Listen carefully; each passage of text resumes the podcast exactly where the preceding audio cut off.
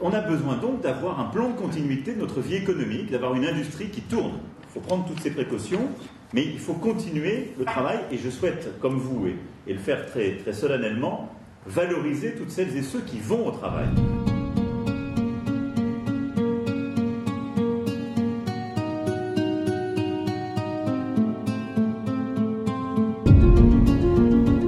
Produire ou se protéger, tel est donc le dilemme aujourd'hui du monde économique. Produire et se protéger. C'est ce qu'essayent de faire les patrons dans la Vienne. Je suis Laurent Gaudens, journaliste à la Nouvelle République et Centre Presse. Avec ce podcast, dans l'œil du coronavirus, je vais vous raconter au jour le jour la vie au temps de la pandémie et l'impact qu'elle a sur notre quotidien, entre Poitiers, mon lieu de travail, et Châtellerault, mon domicile.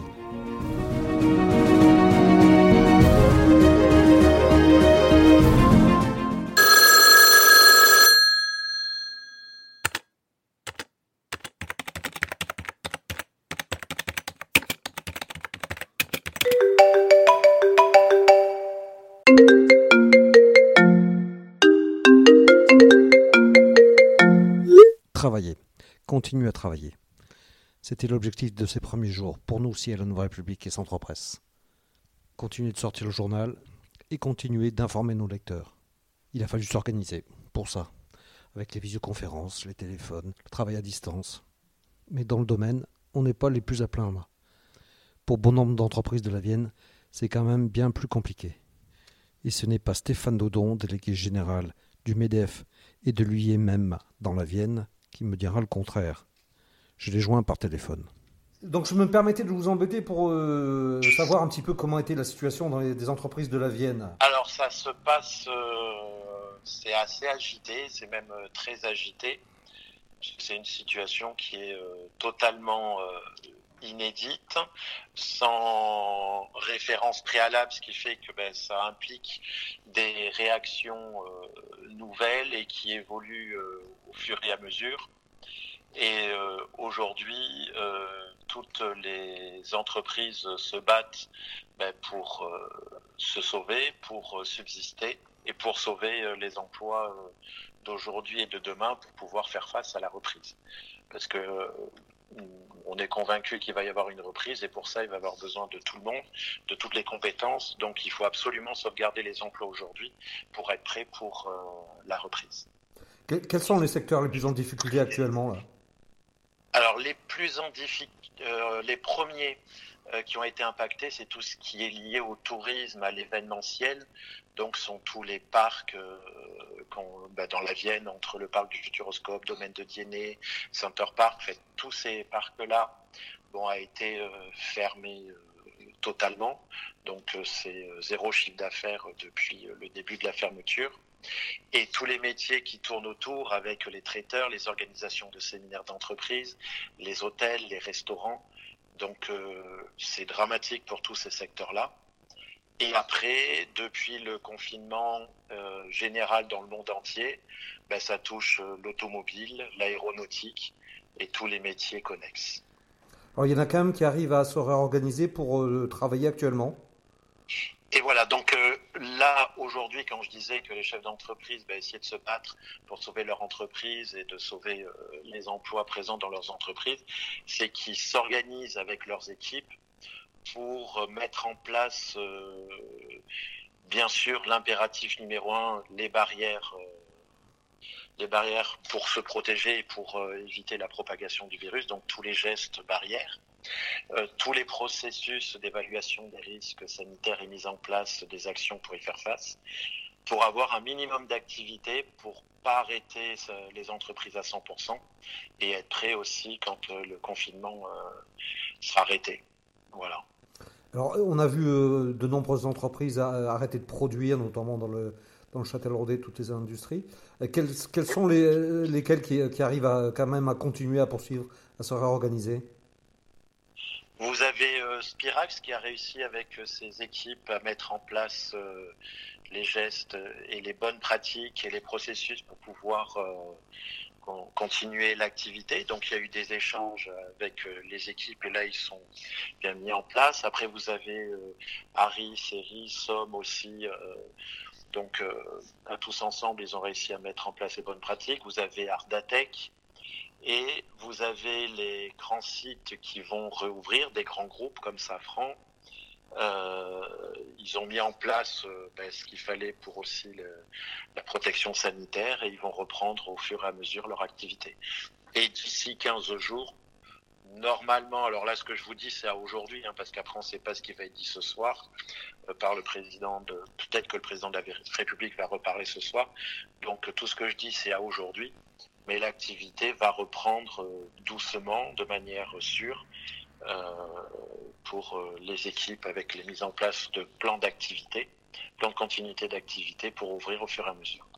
Thales aussi a continué à produire, non? Thales, oui, je, de mémoire, je sais pas si ça. Ils ont, oui, en 2-8 pour pas que les équipes euh, se croisent. Je sais pas s'il n'y a pas eu un arrêt de production puis une reprise. D'accord. Et alors, comment se passe le dialogue social dans, ces euh, moments-là? Parce que j'ai cru comprendre que ça a été tendu parfois. Ça a été un peu agité. Ben, en même temps, euh, c'est vrai que les messages ont été assez comment le dire, assez varié entre la prise de position du président de la République, des ministres, où euh, les messages pouvaient être un peu contradictoires. Du coup, euh, c'était assez dur de, de, traduire ça euh, sur le terrain derrière. Est-ce qu'on arrête? Est-ce qu'on ferme? Est-ce qu'on reprend? Comment on reprend? Il y a eu un flou de plusieurs jours. Et, euh, et, les personnes, ce qui est tout à fait normal, bah, se demandaient est-ce que c'était dangereux de venir travailler pour moi et pour ma famille. Et donc c'est là où bah, il y a eu des discussions euh, pendant euh, plusieurs jours qui ont été plus ou moins houleuses selon les entreprises et euh, selon les, les, moments. Et pour arriver sur certains bah, une décision donc de fermer le site et à d'autres de fermer momentanément le site pour pouvoir mettre en place toutes les démarches euh, nécessaires pour fonctionner de manière, euh, de manière euh, sécuritaire et pour ouvrir au fur et à mesure. Et là, il y en a plusieurs qui ont arrêté et qui réouvrent. Mais c'est vrai que le dialogue social a été un peu agité. Mais en même temps, en même temps tout le monde s'est pris un gros coup sur la tête et bah, le, le, temps de digérer l'information et de reconstruire le dialogue, ben voilà, ça prend un peu de temps le gouvernement euh, donc, a décidé notamment des mesures de chômage partiel. Euh, est-ce que vous pensez que ça va être suffisant ou vous attendez d'autres aides de la part de, l'État?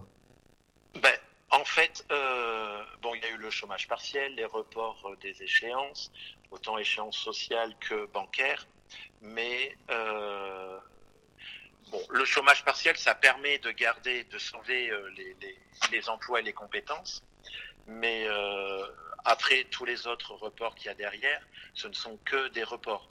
Les charges euh, de fonctionnement des sites, les échéances euh, de prêts bancaires pour ceux qui avaient des prêts immobiliers ou des prêts euh, pour de l'investissement ou autre, même si on reporte de six mois les échéances, ben, dans six mois, il va falloir les payer. Même s'il y a des prêts de trésorerie, ça s'appelle un prêt, donc il faut le rembourser. Euh, et tout ça s'est reporté de plusieurs mois. Mais en attendant, les charges courantes continuent. Et il faut y faire face à un moment où il y a zéro chiffre d'affaires euh, en face. Donc ça va faire un petit effet ciseau qui peut être redoutable pour certains. Donc je pense qu'il faut continuer à réfléchir pour comment aider les entreprises à faire face à cette période. Parce que quand il va y avoir de la reprise, il faudra de l'argent pour pouvoir investir, acheter du matériel, après le vendre, facturer et encaisser. Et il y aura un moment où il faudra de la trésorerie. Et cette trésorerie, on en aura besoin au moment où il faudra commencer à procéder au remboursement des, échéances. Donc il va falloir continuer à réfléchir. Il y a des risques de faillite dans la Vienne? Je pense qu'il y a des risques de faillite. Après, c'est là où il faut qu'on travaille tous pour euh, très fortement limiter ce risque.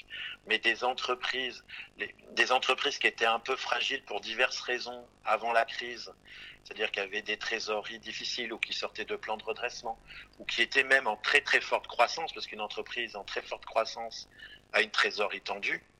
Euh, s'il n'y a plus de chiffre d'affaires sur une trésorerie tendue, ben, ça la met encore plus en difficulté. Et là, faut arriver à passer le cap et peut-être que toutes ne passeront pas ce cap-là. Donc c'est pour ça qu'il faut être vigilant et très réactif. On parle beaucoup de 2008. Pour vous, c'est euh, on va être au-delà ou c'est comparable? Alors c'est difficile à dire parce que là on est en plein dedans et il faut le temps d'y gérer et d'analyser. Mais peut-être que ça sera plus fort que 2008, donc on le verra à la fin. Mais euh, là, l'économie s'est arrêtée d'un coup et toute l'économie dans le monde entier. Donc, c'est peut-être même plus fort que 2008. Oui. Oui, pour accompagner les entreprises pendant cette période, on a mis en place une plateforme www.soutien.biz qui reprend tous les sujets euh, pour pouvoir euh, toutes les informations concernant les accompagnements et les mises en place euh, du, du, gouvernement sur le social, juridique, économique et finance. Et là-dessus, quelle que soit l'heure, vous avez toutes les réponses à vos questions sur la période.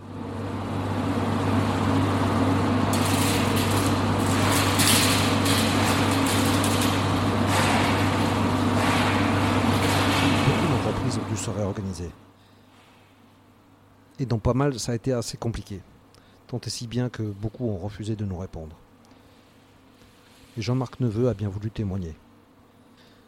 C'est le PDG d'Ardatec, une entreprise de la métallurgie basée dans la zone nord de Châtellerault et qui emploie une vingtaine de salariés.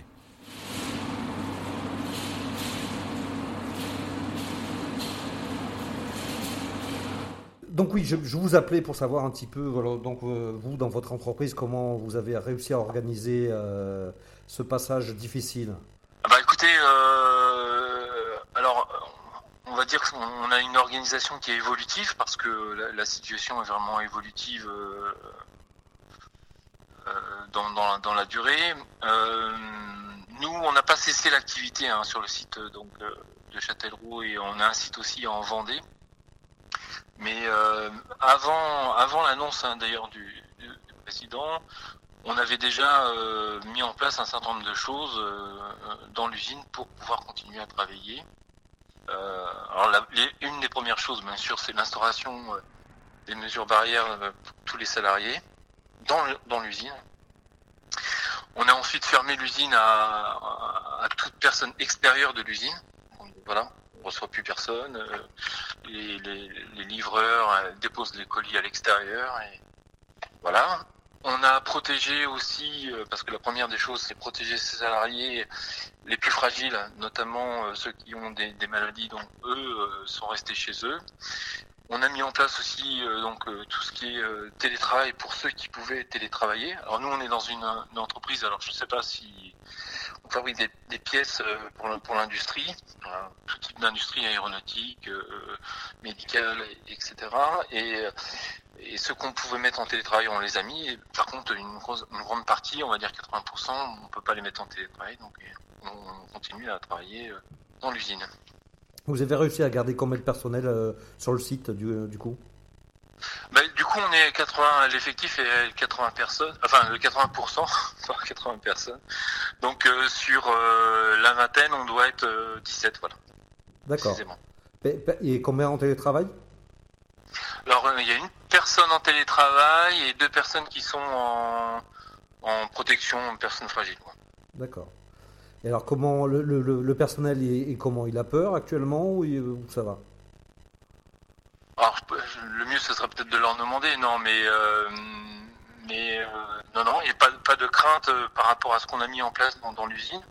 On fait ça de façon régulière, hein, c'est-à-dire que fait des réunions, bien sûr, euh, avec les espaces nécessaires pour savoir quel est un peu le, moral des troupes et si, euh, et si les conditions, euh, en fonction d'ailleurs aussi des réglementations du, gouvernement, du ministre, de, ministère du Travail et, l'état de la science, hein, on va dire, sont suffisantes par rapport à ça.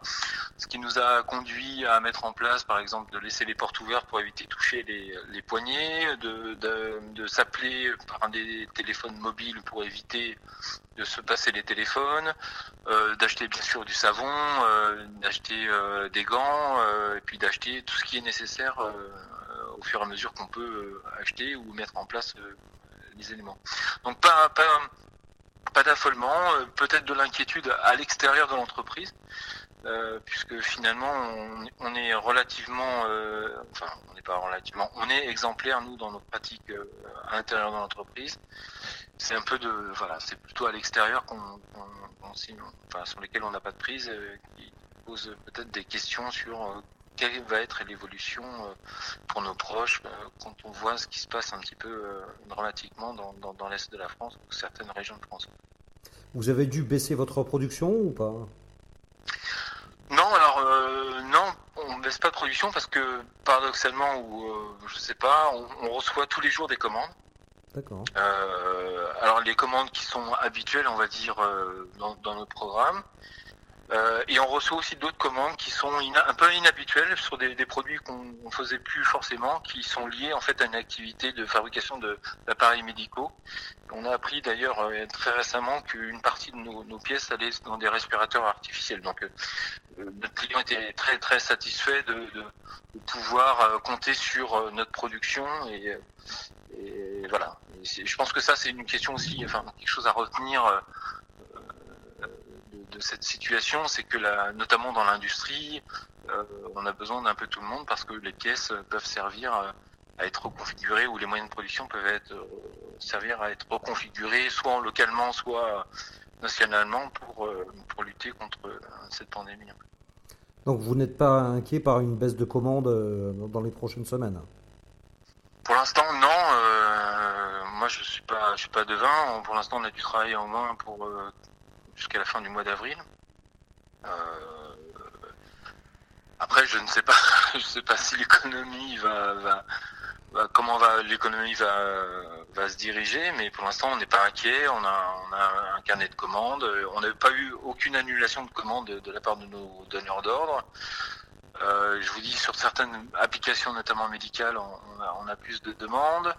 Euh, fait On fait aussi, on a été sollicité par des gens qui fabriquent des masques pour, pour leur, euh, pour les aider à, parce qu'ils trouvent pas d'élastique. Donc on a, on a mis au point, on essaye de mettre au point parce que c'est pas simple techniquement des élastiques pour mettre sur, sur, sur masques. Vous voyez, on a, on a quoi s'occuper. Hein. D'accord, oui, je vois ça.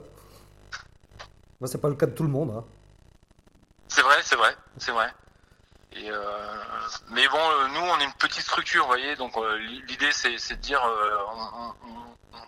on, change, on peut reconfigurer pas mal notre atelier pour pouvoir s'adapter en fonction des, demandes clients plus ou moins importantes.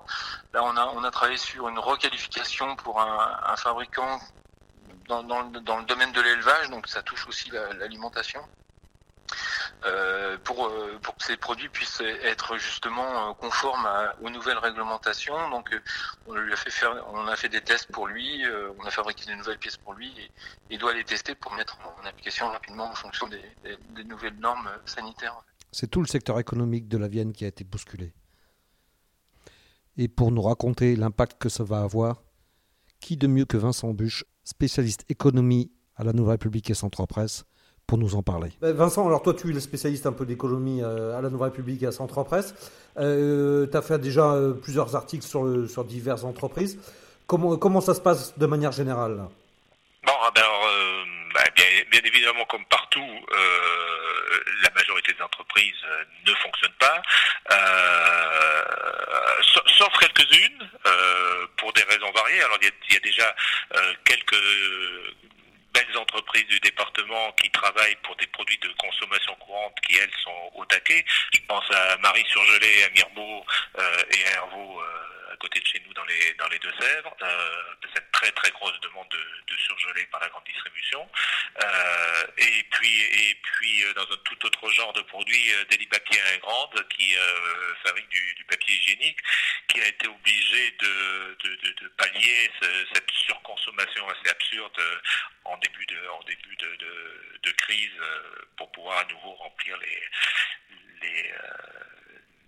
les, rayons des hypermarchés. Euh, et puis alors ensuite, il y a une deuxième catégorie d'entreprises qui euh, ont soit continué le travail, soit euh, ont été contraintes de le, reprendre. C'est celles qui travaillent pour des secteurs stratégiques. Je pense par exemple à Sagem, à, à Saint-Benoît, qui travaille pour la défense et voilà, qui, fabrique des, produits indispensables pour, notre sécurité intérieure et donc qui a, été appelé à, rappeler une partie de son personnel. Quels sont les secteurs les plus touchés par, par cette période-là?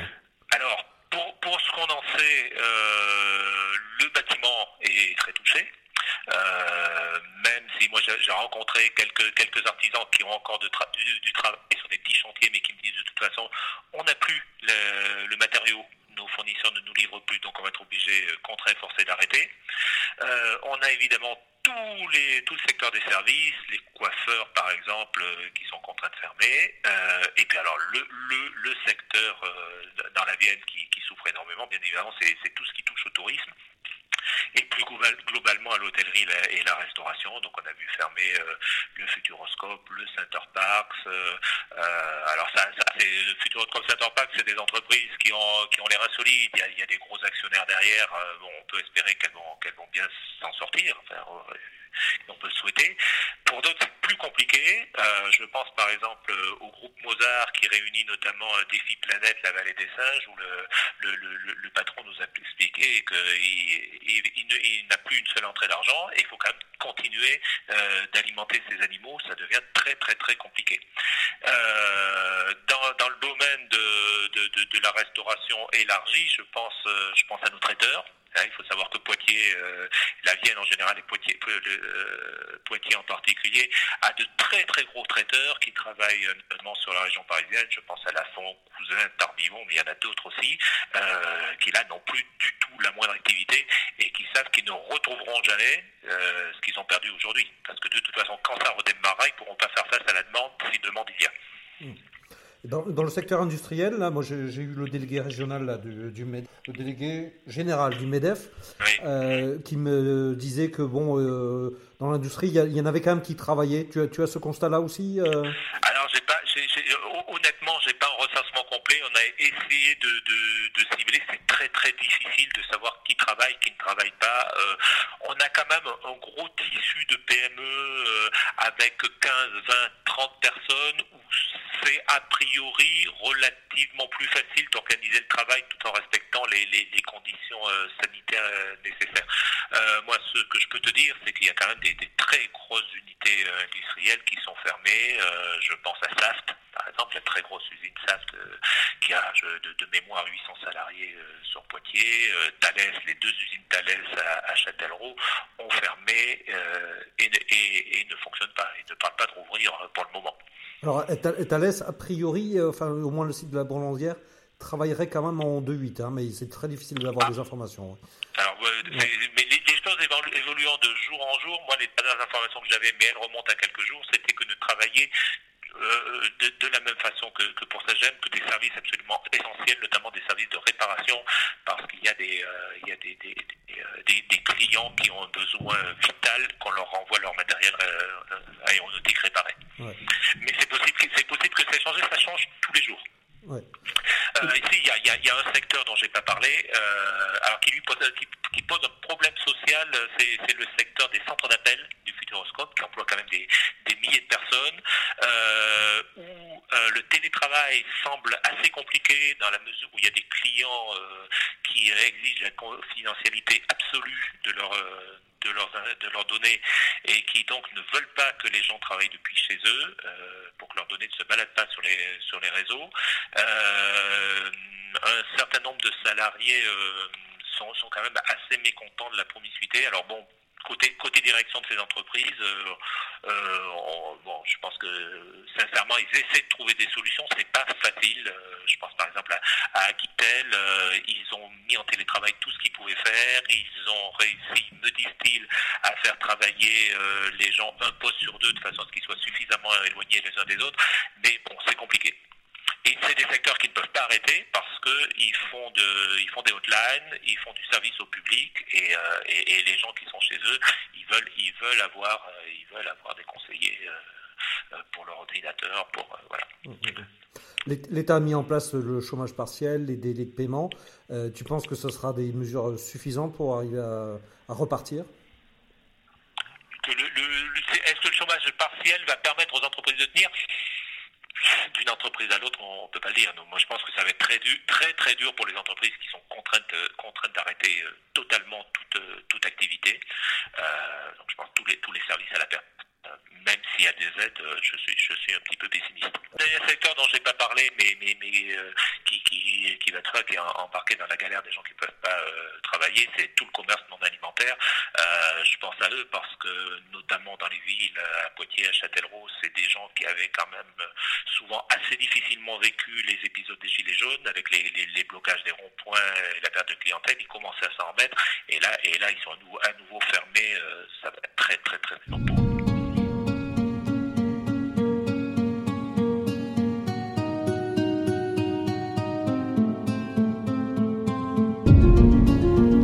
Voilà, c'est terminé pour ce nouvel épisode du podcast Dans l'œil du coronavirus. Si vous l'avez aimé, n'hésitez pas à en parler autour de vous, à le partager sur les réseaux sociaux, à vous abonner sur les plateformes de podcast telles que Spotify ou Deezer et à voter pour lui sur Apple Podcast. Ça nous aidera vraiment à continuer. Si vous avez un sujet que vous aimeriez voir développé dans ce podcast, n'hésitez pas à me le transmettre par mail à laurent.gaudens.nr-cp.fr. En attendant, lavez-vous bien les mains et à très vite.